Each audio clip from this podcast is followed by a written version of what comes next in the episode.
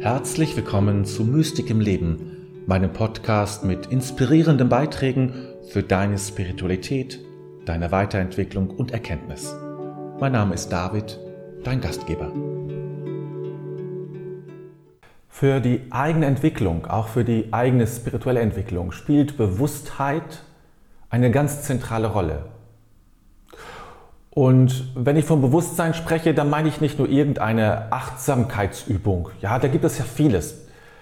Ich spreche hier von einer viel tieferen Art und Weise des Bewusstseins und der Bewusstheit in den Dingen, in den Vollzügen, die ich tue, in der Art und Weise, wie ich an dieser und in dieser Welt teilnehme, ja, präsent bin.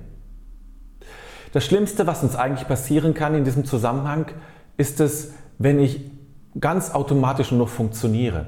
Wenn ich die Dinge tue, ja, weil man sie tut, ich mache es, ich weiß am Ende gar nicht mehr, was ich alles getan habe, weil ich es unbewusst tue, weil ich ganz auf Autopilot geschaltet bin.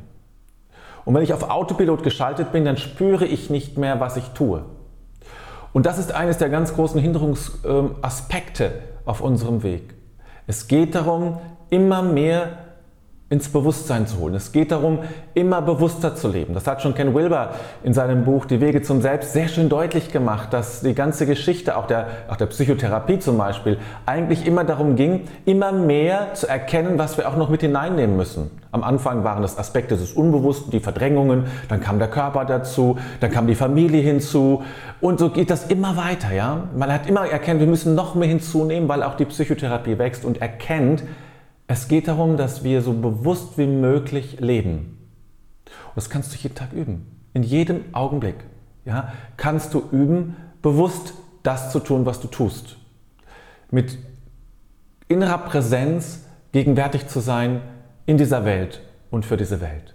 Ja, das ist ein entscheidender Faktor in der Entwicklung. Dazu braucht es keine Wahnsinnsübungen, keine Wochenendseminare.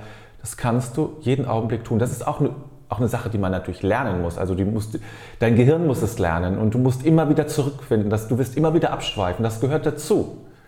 Aber bring dich behutsam, freundlich immer wieder zurück in die Gegenwärtigkeit, in deine innere Präsenz in dieser Welt. Dann bist du auf, glaube ich, schon wirklich auf einen richtig guten Weg.